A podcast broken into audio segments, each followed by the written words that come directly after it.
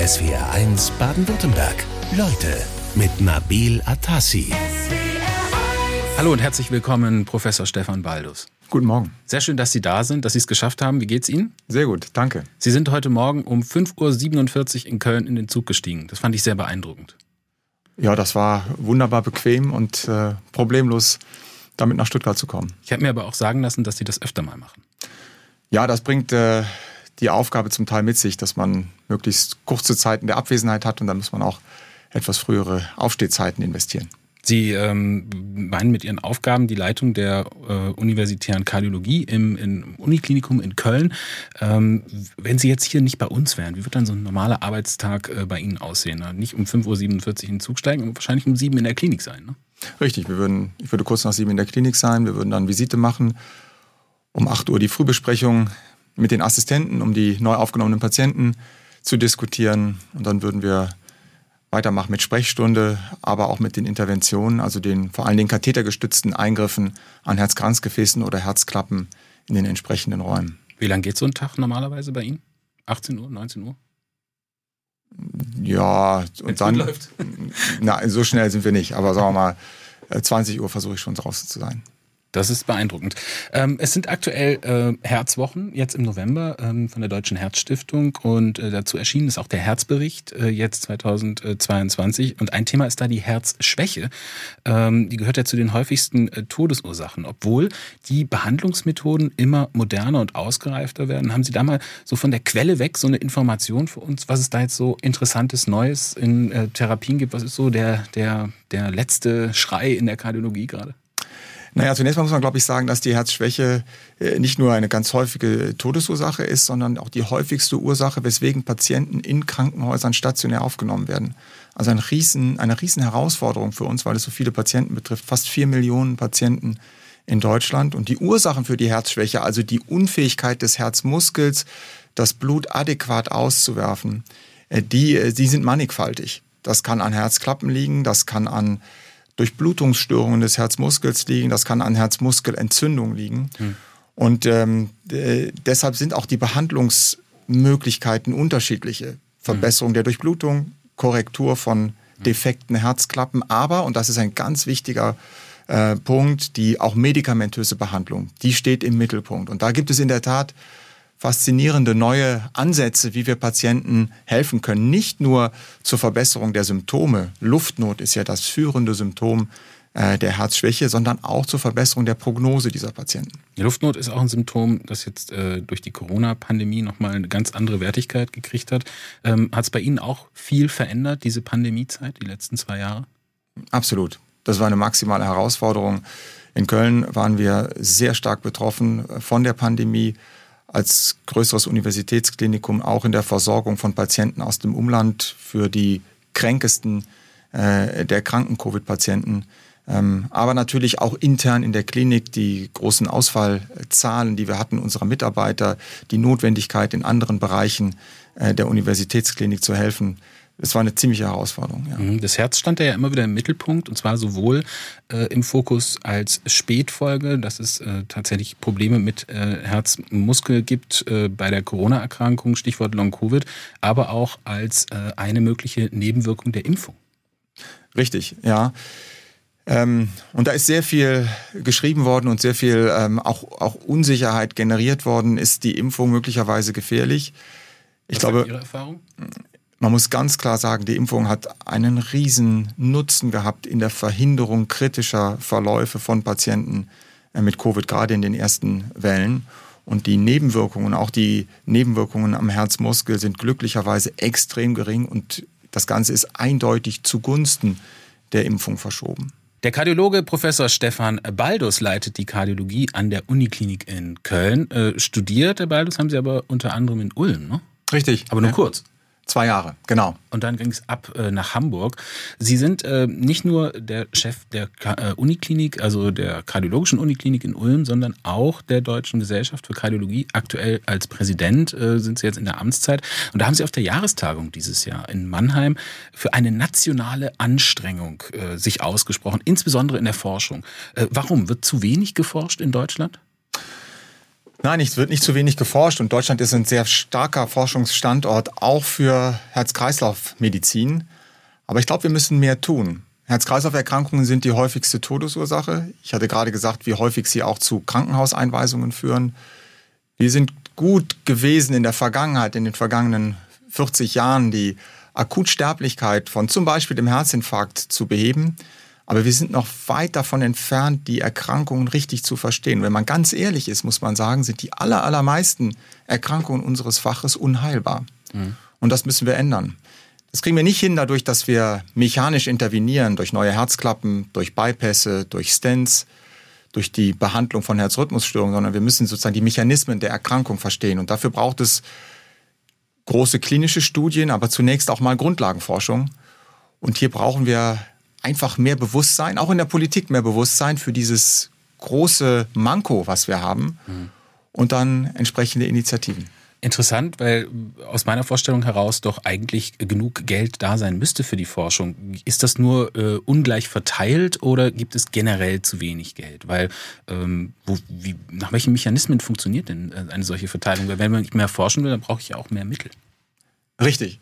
Ja, ich glaube, ähm, es gibt schon äh, viel Geld, was äh, die Bundesrepublik in Forschung steckt, aber wenn wir mal die, die großen Zentren, die großen Forschungszentren sehen, zum Beispiel das Krebsforschungszentrum, was es gibt in Deutschland, und das vergleichen mit dem Herz-Kreislauf-Forschungszentrum, dann ist das Verhältnis der, der Förderung 1 zu 7 zu Ungunsten der Herz-Kreislauf-Medizin. Und ich bin fest davon überzeugt, dass die onkologische Forschung auf keinen Fall zurückstecken sollte. Aber man muss eben überlegen, ob man vielleicht der Herz-Kreislauf-Medizin zu wenig Unterstützung in der Vergangenheit ermöglicht hat. Ich bin fest davon überzeugt, dass das nicht reicht in Anbetracht der Aufgaben, die wir haben in Zukunft. Wer ist da der richtige Ansprechpartner? Politik? Das ist schon die Politik. Es ist aber auch die Bevölkerung. Ich glaube, wir müssen auch kommunizieren und voranbringen, dass wir sagen, die, Sichtweise auf die Erkrankung, auf die Herz-Kreislauf-Erkrankung ist ähm, vielleicht zu unkompliziert. Sie wird vielleicht als zu unproblematisch wahrgenommen. Ja, dann muss ich mal äh, ein Stand bekommen oder vielleicht eine neue Herzklappe. Ich glaube, man muss deutlicher machen, dass es im engeren Sinne unheilbare Erkrankungen sind und dass wir idealerweise dahin kommen wollen, präventiv zu arbeiten, diese Erkrankungen erst gar nicht entstehen zu lassen. So wie es für die Herz, wie es für die Krebserkrankungen auch gilt. Herr Baldes, äh, Forschung scheint ein Herzensthema von Ihnen zu sein. Ich habe mal in die Liste Ihrer wissenschaftlichen Arbeiten geschaut und äh, da sind so knapp 400 Einträge drin. Selbst wenn es da noch einen zweiten äh, Baldus gibt, das ist eine ganze Menge. Das ist Ihr Herzensthema. Ne?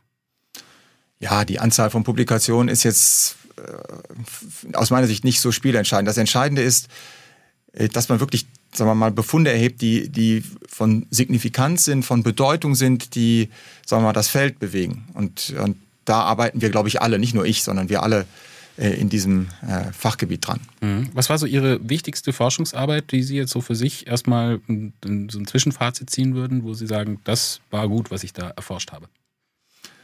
Ja, wir sind ja auf unterschiedlichen Ebenen unterwegs. Das eine ist die Grundlagenforschung, wo wir versuchen, Mechanismen zu erkennen. Und das andere ist sozusagen mehr angewandte Forschung, wo wir schauen, was können wir denn mit dem, was uns zur Verfügung gestellt wird, auch an apparativen Methoden elegant Patienten helfen. Wenn wir mit der, mit der Grundlagenforschung anfangen, hatte ich viel Glück, dass ich äh, in die USA gehen konnte und wir ähm, uns mit einem Enzym beschäftigt hatten, was zu dem Zeitpunkt, das war äh, vor, über, äh, vor über 20 Jahren keiner so richtig kannte. Mhm. Und wir haben gesehen, dass es Gefäßwandfunktion verändert und möglicherweise ein ganz wichtiges Enzym ist, ein wichtiges Eiweiß, was sich möglicherweise durch pharmakologische Intervention, durch Medikamente so beeinflussen lässt in Zukunft, dass wir wirklich als Kreislauferkrankungen verbessern können. Wo haben Sie das veröffentlicht? Das haben wir veröffentlicht in Science. Das ist ein großes äh, Magazin, ne? Also so ein richtig. Ist ein gutes Magazin, ja. Professor Stefan Baldus in SWR1 Leute. Seit zehn Jahren leitet er die kardiologische Klinik an der Uniklinik in Köln. Davor, Herr Baldus, haben Sie in Hamburg Ihren meisten Teil Ihrer Karriere absolviert. Und ich habe mich da mal umgehört in den Herzkreisen. Und da wird ja sehr, sehr gut über Sie gesprochen. Da kann man auch einiges erfahren. Zum Beispiel sagt man da, Sie laufen den Marathon in zwei Stunden zehn Minuten. Stimmt das? Ganz klar, nein, das stimmt nicht. Ich, Hat ich, stimmt? Nein, ich, ich äh, laufe sehr gerne, das stimmt. Das stimmt. Und ich bin auch häufig um die Alster gelaufen und da habe ich den einen oder anderen getroffen. Aber deswegen bin ich nicht besonders schnell im Marathon. Wo laufen Sie jetzt? Jetzt laufe ich äh, durch den Kölner Stadtwald. Und gehen Sie jeden Tag laufen? Nein, das würde ich nicht schaffen. Aber einmal die Woche Einmal die muss Woche. reichen. Ja. Ist das ähm, Stichwort Prävention fürs Herz eigentlich ausreichend, einmal die Woche zu laufen oder wären da zwei oder drei oder viermal besser? Also, das ist ein bisschen Ja. eine suggestive Frage, wäre es wahrscheinlich, aber ist auch einmal gut? Einmal ist gut, aber es ist ganz klar und richtig, was Sie sagen. Ähm, täglich ist eigentlich gewünscht. Täglich 20 Minuten oder fünfmal die Woche 30 Minuten. Das ist das, was empfohlen ist. Mhm. Dann erzählt man sich über sie, dass sie mehrere Instrumente spielen. Und zwar ist da von Klavier, Geige und einem Blasinstrument die Rede. Auch richtig? Nein, Geige spiele ich und habe ich nie gespielt. Ja. Wahrscheinlich gut so. Ja. Ähm, aber ich spiele ein wenig Klavier und ich habe früher als Schüler und auch als Student und jetzt nur noch selten Posaune gespielt. Wo kommen denn diese Mythen über sie her in Hamburg? Ich weiß nicht, wen Sie gefragt haben. Das stimmt, aber ich kann, muss meine Quellen schützen äh, in dem Fall. Ähm, und dann das letzte ähm, Argument ist, sie sind sehr beliebt bei den Studenten an der Universität in Hamburg gewesen, habe ich mir sagen lassen. Und zwar wegen einer bestimmten Vorlesung, die sie gehalten haben. Ja, ich hatte das große Glück, dass ich ähm, die EKG-Vorlesung halten durfte. Also das, das EKG ist ein wichtiges Instrument in der inneren Medizin, aber insbesondere natürlich in der, in der Kardiologie. Und als Rheinländer konnte ich das ein bisschen schwungvoll gestalten. Das hat mir sehr viel Spaß gemacht und das äh, haben augenscheinlich die Studenten gemocht. Das ist also kein Mythos. Das ist kein Mythos. Gut, sprechen wir übers Herz. Äh, zwei Kammern, äh, Vorhof rechts, Vorhof links und fertig. Äh, Mache ich es mir da zu leicht oder ist das erstmal soweit richtig? Nein, das ist richtig. Es gibt zwei Haupt- und zwei Vorkammern. Und ähm, zwei davon, also die Vor- und die Hauptkammer vor dem Herzen, äh, vor der Lunge ist das rechte Herz und hinter der Lunge Vor- und Hauptkammer das linke Herz. Mhm. Wenn ich jetzt bei Ihnen Patient werden will, was müsste ich dann tun? Wie muss ich leben, damit ich äh, ziemlich sicher Herzprobleme bekomme? Was Sie ansprechen, ist extrem wichtig. Wir haben, und das muss man kritisch sehen, wahrscheinlich die Prävention für Herz-Kreislauf-Erkrankungen zu wenig beachtet. Und wir wissen, wie effektiv wir da sein können. Einstellen des Blutdrucks, Einstellen der äh, Fette, also insbesondere des Cholesterins, Verhindern eines Diabetes durch zum Beispiel körperliche Aktivität. Ähm, das sind, sind Punkte, die ähm, regelhaft durchgeführt helfen können und dann aber auch das frühe Erkennen von Erkrankungen, die medikamentös behandelt werden müssen. Die Fettstoffwechselstörung und der Bluthochdruck sind vielleicht die prominentesten. Mhm. Ähm, wenn ich jetzt äh, so, eine, so eine Geschichte mache, also Sie haben vorhin davon gesprochen, dass man äh, also Herzerkrankungen diagnostizieren muss, da spielt ja die Bildgebung auch eine immer wichtigere Rolle. Da haben Sie jetzt gerade Anfang November auch so eine Fachtagung, eine kleine zugemacht, zur Bildgebung am Herzen. Ist es immer noch der gute alte Ultraschall oder ist auch da jetzt inzwischen so, dass sich alle eigentlich ins MRT legen? Nein, alle Patienten müssen nicht ins MRT gelegt werden und die Ultraschalluntersuchung hat sich auch extrem weiterentwickelt durch, durch neuere Techniken ist sie mittlerweile sehr gut geworden und es ist der, der primäre Schritt in das Verständnis der Funktion des Herzens und seiner Klappen. Aber wenn Sie beispielsweise die Durchblutung des Herzens angucken möchten, dann ist die Ultraschalluntersuchung in Ruhe nicht ausreichend. Da muss man den Patienten entweder belasten, entweder durch, durch körperliche Aktivität oder durch pharmakologische Provokation. Mhm. Und dann braucht man andere Techniken noch dazu. Was heißt das? Pharmakologische Provokation? Also man kann Patienten Medikamente spritzen, die eine Belastung simulieren und kann dann untersuchen, ob das Herz gut durchblutet ist oder ob es Regionen des Herzens gibt, die nicht gut durchblutet sind. Und da ist zum Beispiel die Kernspintomographie eine ganz wichtige, sehr hilfreiche Untersuchungstechnik. Der Herzinfarkt ist immer noch eine der häufigsten Todesursachen bei uns hier in Deutschland und das, äh, Professor Stefan Beilus in SWR 1 Leute, obwohl man den Infarkt doch inzwischen relativ gut therapieren kann. Ja, wir sind gut geworden im Akutbehandeln von Infarkten und haben gelernt, dass das alleinige Geben von ein Blutgerinnsel auflösenden Medikamenten hier nicht hilft, sondern dass man das kathetergestützt mechanisch lösen muss. Wo wir nicht gut sind, sind im primären Verhindern der Erkrankung. Also da ist Prävention äh, dann ein großes Thema. Richtig. Da kommen wir auf jeden Fall noch dazu. Äh, es kommen jetzt auch sehr, sehr viele Fragen zu dem Thema. Können wir, wie gesagt, äh, wollen wir die noch bearbeiten. Aber wir bleiben mal bei dem Infarkt. Also es gibt ja ein großes Thema, nämlich wie erkenne ich den Infarkt, wenn ich ihn habe? Stichwort stummer Infarkt. Ähm, viele Infarkte bleiben auch ohne Symptome. Das ist richtig. Oder die Patienten erinnern sich retrospektiv in der Rückschau doch diskrete Symptome gehabt zu haben, die vielleicht nicht ganz typisch waren. Mhm. Welche Und- sind das? Die typischen Symptome sind ja der Brustschmerz, das nicht durchatmen können, das Gefühl eines großen Widerstandes auf der Brust und Der der Elefant auf der Brust. Richtig, Ja. Mhm. genau. Und der ausstrahlende Schmerz in die Extremitäten, vor allen Dingen in den linken Arm. Aber es gibt eben auch äh, Schmerzcharakteristika, die sich dadurch äußern, dass der Schmerz eben in den Hals oder in den Oberbauch, vielleicht auch in den Rücken zieht. Gerade bei Frauen ist diese Schmerz Präsentation nicht so typisch, nicht so klassisch, wie es bei Männern ist. Ja, das ist ein gutes Stichwort, denn äh, das ist eine Kritik, die immer lauter wird, dass man eigentlich bei den Frauen immer ganz lange nicht hingeschaut hat, äh, genug und eigentlich die Männer symptomatisch in den Fokus gestellt hat. Äh, wo sind denn da die Unterschiede zwischen Mann und Frau in der Diagnostik? Also gibt es da unterschiedliche Symptome auch, die man vielleicht zuordnen kann? Ja, das ist so. Die, die, die Präsentation des Patienten, der Patientin, ist nicht so typisch ist nicht so klar, das Schmerzempfinden anders als beim Mann und das kann eben dazu führen, im ungünstigsten Fall, dass ähm, diese Schmerzen auch verkannt werden und nicht die Diagnose eines Infarktes gestellt wird, obwohl die Therapie für beide gleich ist. Mhm, und das ist, äh, genau, aber wurde da tatsächlich dann zu wenig hingeschaut? Hat man sich da sehr auf diesen männlichen Herzinfarkt äh, konzentriert und hat das vielleicht auch dazu geführt, dass man in der Statistik jetzt eigentlich viel zu wenig weibliche Herzinfarkte dann erfasst hat? Ja, man wird da ja besser, aber es ist zum einen die Präsentation der Patientin, mhm. auch das den Arzt in Anspruch nehmen der Frauen ist geringer als das der, der Männer.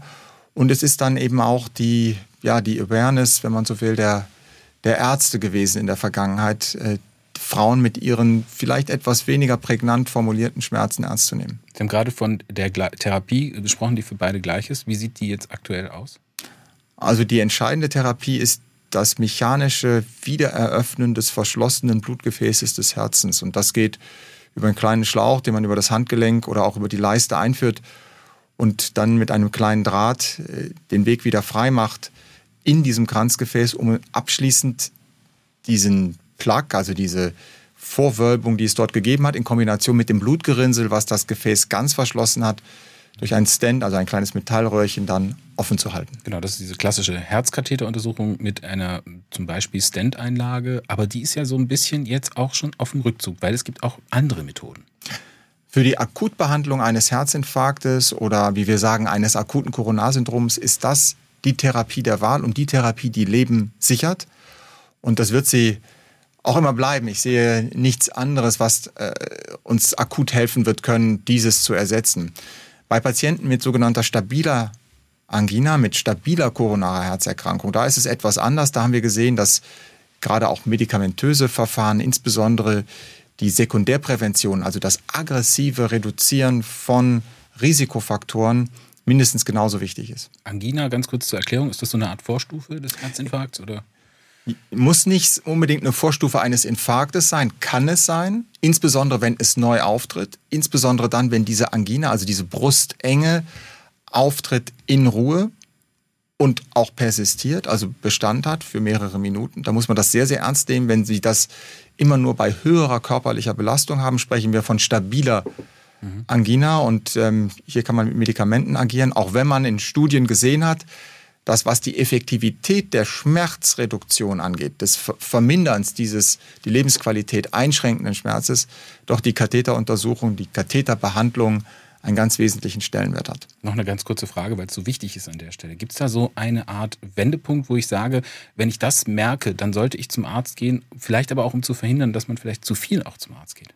Oder gibt es das nicht? Wenn ein Herzinfarkt zur Debatte steht, können Sie nicht oft genug zum Arzt gehen schätzungsweise 1,5 bis 2 Millionen Menschen leiden unter Herzrhythmusstörungen, genauer gesagt unter Vorhofflimmern. Also das ist eine echte Volkskrankheit. Der Kardiologe Professor Stefan Baldus in SWR1, Leute, kann man das so sagen? Ist Vorhofflimmern, Herzrhythmusstörung eine richtige Volkskrankheit? Absolut. Es ist, Vorhofflimmern ist die häufigste Rhythmusstörung des Menschen und es ist richtig, fast zwei Millionen Menschen in Deutschland leiden unter dieser Rhythmusstörung. Ein Riesenproblem ist ja auch die durch dieses äh, durch die Rhythmusstörung verursachten Schlaganfälle, die da auch äh, passieren. Da soll angeblich laut Statistik alle zehn Sekunden einer passieren.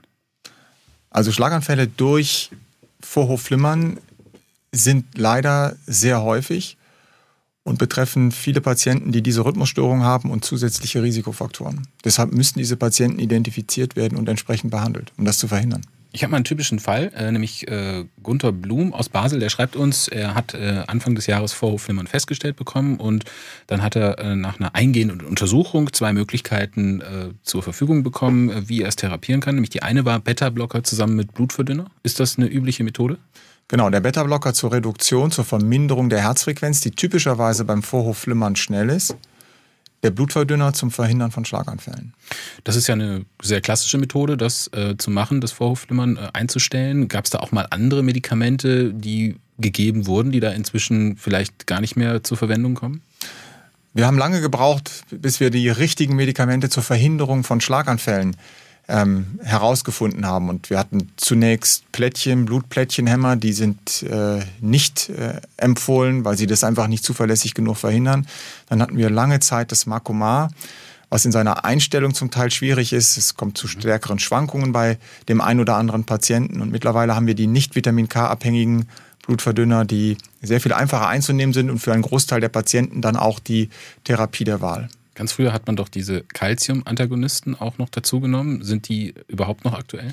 Also neben der Gruppe der Medikamente, die wir brauchen zur Verhinderung von Schlaganfällen, die sprach ich gerade an, mhm. ist es natürlich wichtig, die Herzfrequenz zu regulieren. Und das ist genau richtig, was Sie sagen. Den Calcium-Antagonisten hat man früher genommen zur Herzfrequenzreduktion. Heutzutage würde man primär den Beta-Blocker nehmen. Es gibt aber auch digitales Präparate, die hierfür für die Verminderung der zu schnellen Herzfrequenz gute Medikamente sind. Da gibt es ja als Alternative, und so war es bei äh, Günter Blum auch, äh, wurde ihm also angeboten, eine Verödung, zumindest verstehe ich das so, der Bereiche, die also diese äh, Rhythmusstörung verursachen im Herzen. Das ist ja eine Methode, die inzwischen auch sehr etabliert ist, die sogenannte Ablation. Ab, absolut. Vor über 20 Jahren identifiziert, dass sozusagen aus den Mündungsgebieten der zum Herzen fließenden Gefäße diese Trigger, diese Initiatoren für die Rhythmusstörung kommen. Und wenn man, wenn man diese Bereiche isoliert vom übrigen Herzen durch elektrische Isolation, durch Ziehen von solchen Verödungslinien, kann man verhindern, dass diese Impulse, die dort entstehen, überleiten auf den gesamten Vorhof und das Vorhofflimmern ausmachen. Mhm. Und das ist eine segensreiche Therapie für einen Gutteil der Patienten. Aber auch eine sehr invasive. Ähm, Gibt es da auch Risiken? Ja, man darf das nicht ähm, verniedlichen. Da gibt es Risiken, wobei die äh, weit unter ein Prozent sind und sehr davon abhängen, in welcher Konstitution der Patient kommt. Es ist eine sehr mittlerweile sehr, sehr sichere Therapie. Mhm. Sie haben äh, in letzter Zeit äh, gibt es immer wieder mal Kritik auch an dieser Methode. Machen wir das vielleicht auch ein bisschen zu viel? Verdrängt das ungerechtfertigterweise auch die Medikamente, die es ja genauso gut machen? Die Effektivität des Verhinderns des erneuten Auftretens von Vorhofflimmern ist durch die Ablation erwiesenermaßen weit besser als durch Medikamente. Völlig unabhängig davon, dass Medikamente auch Nebenwirkungen haben können, insbesondere sehr stark rhythmuswirksame Medikamente, die ganz gut sind in der Verhinderung. Also die Beta-Blocker. Ja, es gibt, noch, es gibt noch andere Medikamente, richtige Antiarrhythmika im noch engeren Sinne, die ähm, äh, hier noch effektiver das Verhindern äh, erreichen können, das Verhindern des Wiederauftretens. Aber selbst wenn man diese sehr effektiven Medikamente nimmt, die zum Teil eben ein deutliches Nebenwirkungspotenzial haben, muss man sagen, ist die Ablationsbehandlung das im Moment letztlich effektivste, was wir haben. Wir bleiben mal beim Thema Verödung äh, und dieser Ablationstherapie beim Vorhofflimmern, über die wir gerade gesprochen haben. Ähm, Sie haben gesagt, wenig äh, Risiko, ähm, aber ist ja sicherlich erstmal risikoreicher in der Gesamtschau als die Medikation, oder? Ist das eine Falschbehauptung? Nein, absolut. Ich meine, es ist ein Eingriff, den man können muss mhm. und der äh, Expertise braucht. Aber dann ist er gut machbar, in erfahrenen Händen gut machbar. Mhm. Ich äh, zitiere mal unseren Hörer Lothar, der sagte, meine Frau wurde vor circa einem Jahr mit einer Ablationsbehandlung äh, äh bei Vorhofflimmern therapiert. Äh, die Rhythmusstörungen verschwanden aber nicht, ähm, sind vielleicht etwas verkürzt, aber sie möchte die äh, Prozedur nicht nochmal wiederholen. Wie kann man denn so, eine, so Risiken dann auch vermeiden bei so einer äh, zumindest invasiven Behandlung?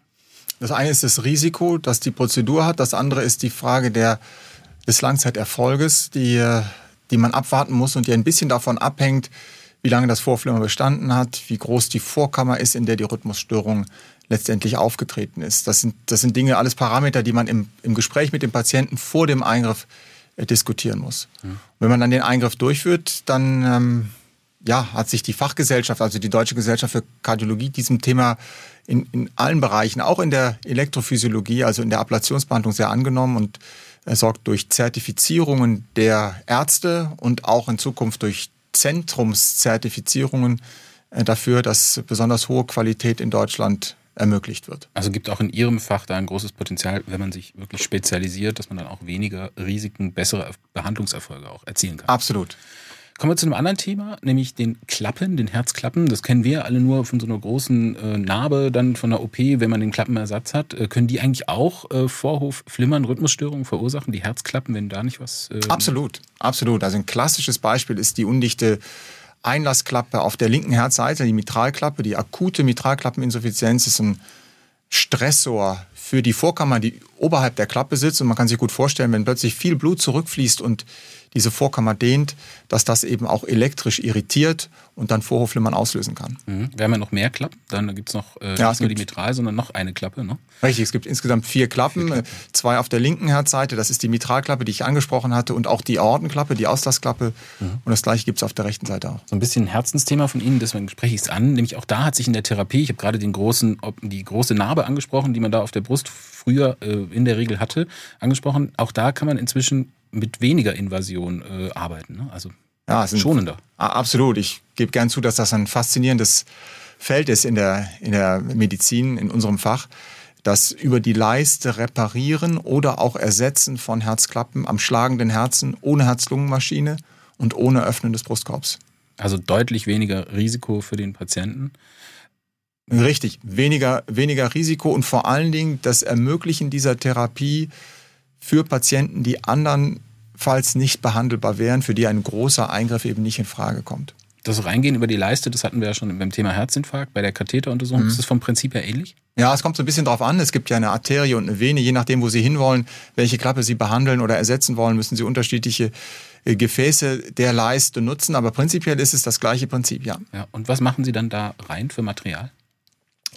Also wenn wir, äh, wenn wir die Mitralklappe uns anschauen, dann sind wir dabei zu entwickeln, in der Tat auch den Klappenersatz über die Leiste eingeführter Klappenersatz. Das ist aber noch in der, in der Erprobung, da sind wir noch ein, ein bisschen von weg, das routinemäßig zu können. Was wir routinemäßig können, ist die Reparatur der undichten Mitralklappe, indem wir kleine Clips einsetzen, kleine äh, Klemmerchen, wenn man so will, die die beiden Segel miteinander verbinden und dadurch Dichtigkeit erzeugen.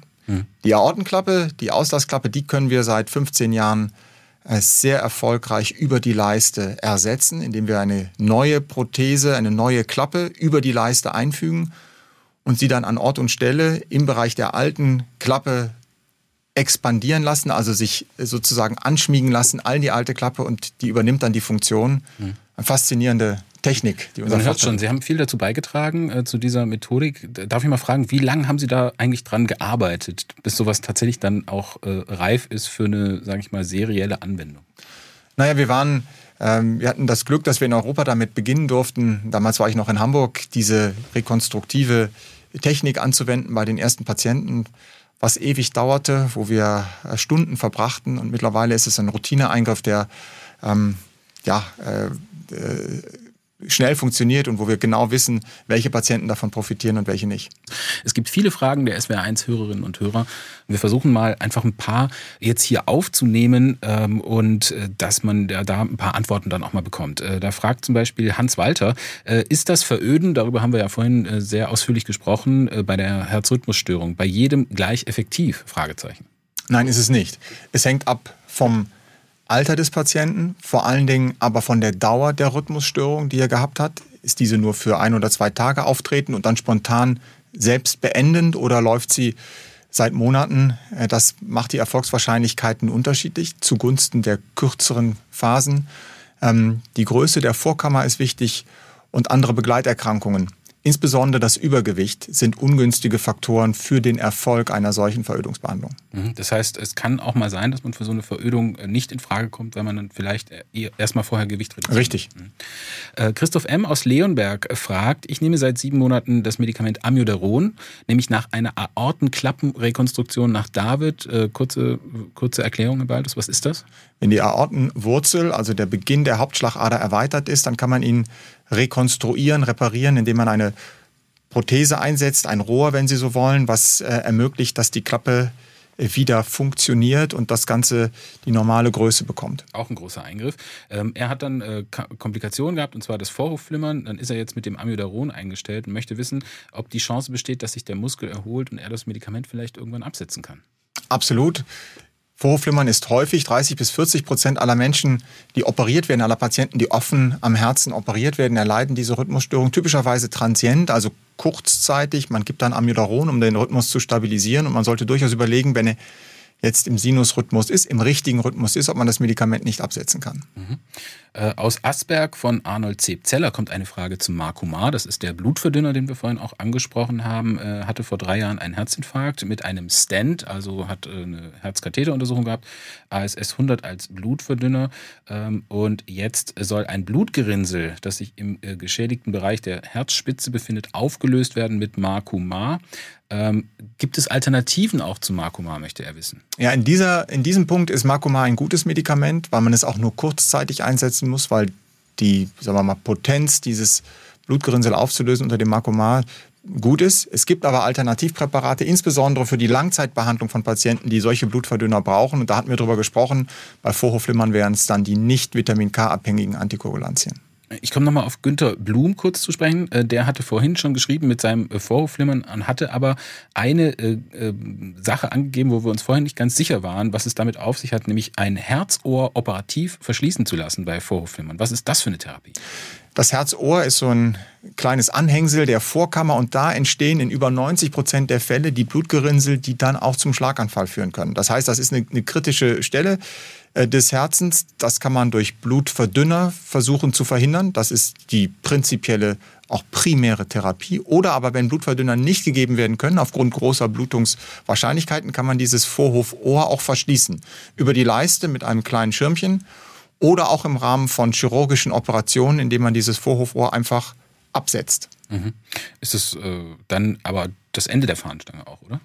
In den Therapien? Oder kann man dann, dann ist das Vorhofohr weg. abgeschnitten weg. Ja. Dann äh, ist das aber eine ganz gute Chance, wenn es gut gemacht ist, dass dort keine Gerinnsel mehr entstehen. Klaus Höhne möchte noch wissen, sind Amlodipin, Lisinopril und Metoprolol noch modern? Das sind jetzt alles Medikamente, da müsste man jetzt erklären, was das alles genau ist, aber vielleicht für ihn einfach eine kurze Antwort. Die sind absolute absolut richtig eingesetzte Medikamente. Der Calciumantagonist, das Amlodipin und der ACE-Hämmer zur Behandlung des Bluthochdrucks und auch ähm, zur Behandlung der Herzschwäche, was den ACE-Hämmer angeht. Und der Beta-Blocker ist nicht mehr so primär ein Medikament zur Behandlung des Bluthochdrucks, nur wenn andere Medikamente nicht ausreichend sind. An apple a day keeps the doctor away. Bisschen altbacken. Äh, ist dieser Spruch aber immer noch recht aktuell. Äh, Professor Stefan Baldus in SWR1 Leute, Kardiologe. Ähm, anfangs hatte ich ja mal gefragt, wie man denn Patient bei Ihnen werden kann. Wie kann ich denn verhindern, bei Ihnen Patient zu werden? Frage ich jetzt. Ja, Früherkennung und Vorsorge sind, sind auch in unserem Fach extrem wichtig. Interessanterweise haben wir das bisher nicht so gelebt und die Bevölkerung lebt es auch nicht so. Ich meine, wenn wir Vorsorgeprogramme für zum Beispiel onkologische Erkrankungen uns anschauen, da wird keiner diskutieren, dass ein Brustkrebsvorsorgeprogramm sinnvoll ist. Wenn wir bei den gleichen Einsatz tätigen würden für die Früherkennung zum Beispiel einer Fettstoffwechselstörung oder auch eines Bluthochdrucks, wären wir im Verhindern von Todesfällen zehnfach effektiver. Wir tun das nur nicht. Wahrscheinlich, weil man auf diese Erkrankung eine hohes Cholesterin oder einen höheren Blutdruck nicht so guckt wie auf eine Krebserkrankung. Das ist, glaube ich, falsch. Das müssen wir ändern. Mhm. Wird ja schon auch diskutiert über die äh, Vorsorgeuntersuchungen, zum Beispiel in der Krebsmedizin, wenn sie jetzt zum Beispiel invasiv sind oder mit Strahlung vergesellschaftet. Zum Beispiel die Koloskopie wird ja auch immer wieder kritisiert.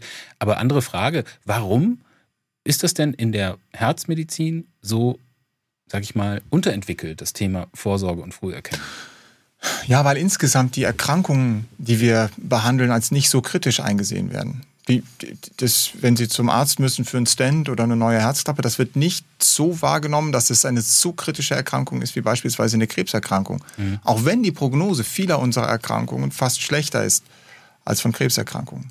Deshalb müssen wir dieses Fund, was wir da haben und nicht heben, einfach in Zukunft mehr nutzen. Relativ logisch nachzuvollziehen, dass äh, Herzproblematik eigentlich mit ziemlicher Sicherheit zu einer schweren Komplikation oder schweren Erkrankung irgendwann führt, wenn das Herz nämlich nicht mehr richtig funktioniert. Ähm, gehen wir mal ein bisschen ins Detail. Was kann man denn konkret tun? Also Sie leben es ja vor, Sie gehen einmal die Woche laufen. Ist ja schon mal ein guter Anfang. Ich habe gesagt, es reicht eigentlich nicht. Ne? Wir haben gesagt, 20 Minuten am Tag ist das, was wir wollen. Auf einer Zielherzfrequenz, die man sich ganz gut beim Hausarzt äh, sagen lassen kann welches Trainingsniveau man in welchem Trainingszustand erreichen sollte. Und mhm. das 20 Minuten, zum Beispiel auf einem Ergometer, also einem Sitzfahrrad zu Hause oder eben durch, durch Joggen es muss unkompliziert sein, damit es auch täglich möglich ist. Mhm. Also das ist der eine Punkt. Bewegung ist immer wichtig. Richtig, genau. Muss ja nicht laufen sein, kann auch was anderes sein. Richtig? Ähm, wie sieht's aus mit der Ernährung? Gibt es eine herzgesunde Ernährung? Absolut, absolut. Ist in großen Studien untersucht. Mediterrane Kost, also eine gemüsereiche, ähm, mit vielen ungesättigten Fettsäuren versehene Nahrung ist das, was, äh, was protektiv ist, was schützend ist. Und natürlich das Verhindern von Übergewicht ist ein, ist ein ganz wichtiger Faktor. Wir haben das gerade schon angesprochen. Beim, beim Vorhofflimmern ist Übergewicht ein Indikator, so eine Ablation nicht durchzuführen, weil diese Patienten davon nicht profitieren und das Risiko höher ist. Das gilt für andere Herzerkrankungen auch. Mhm. Dann vielleicht das Allerwichtigste, fast schon überflüssig anzusprechen, weil es eigentlich bekannt ist, Rauchen. Richtig. Rauchen ist ähm, ein, ein, ein Problem, ist ein absolutes Problem und geht gar nicht. In der Primärprävention, also zum, schon zum Verhindern von Erkrankungen, äh, darf es nicht sein, wenn Sie eine Erkrankung haben, Atherosklerose, eine Gefäßerkrankung, dann muss absolut dafür gesorgt werden, dass Sie nicht mehr rauchen. Das Warum tun wir uns eigentlich so schwer? Also Sie haben ja vorhin die Bevölkerung auch angesprochen. Warum tun wir uns so schwer mit diesen präventiven Maßnahmen? Oder mal andere Frage, wie viele rauchende Kardiologen kennen Sie? das war früher mehr, als es heute ist, ist mein Eindruck. Also ich glaube schon, dass das äh, Feld, aber auch die Gesellschaft insgesamt umlernt und ähm, hier, äh, sagen wir mal, alerter ist, sensitiver ist. Ähm, aber es reicht noch nicht aus. Ich bin, was das Rauchen angeht, äh, der Meinung, dass wir auf einem ganz guten Weg sind. Aber ich bin der Meinung, wir übersehen noch viel zu viele Patienten, die, die eine Erkrankung haben, die später dazu führt, dass es zu einer Herz-Kreislauf-Erkrankung wird. Beispielsweise Kinder. Kinder werden nicht untersucht auf erhöhtes Cholesterin. Und äh, die familiäre, die genetische äh, Hypercholesterinämie, zu viel Cholesterin beim Kind führt dann dazu, dass er als junger Erwachsener, diese Kinder als junge Erwachsene dann Probleme bekommen. Warum untersuchen wir die Kinder nicht? Wäre das so eine geeignete Vorsorgeuntersuchung, vielleicht auch fürs Herz, wie Sie es jetzt angesprochen Absolut. haben, Früherkennung? Absolut. Auch bei Erwachsenen? Auch bei Erwachsenen müssen sie, sollten sie das Cholesterin bestimmen. Ja. Wir haben das Thema Stress noch gar nicht angesprochen, emotionaler Stress. Können wir jetzt auch nicht mehr, weil die Zeit vorbei ist und wir hätten noch so viel zu besprechen. Vielen Dank für Ihren Besuch, äh, Stefan Baldus in SWR1, Leute. Bin gern hier gewesen. SWR 1 Baden-Württemberg. Leute, wir nehmen uns die Zeit.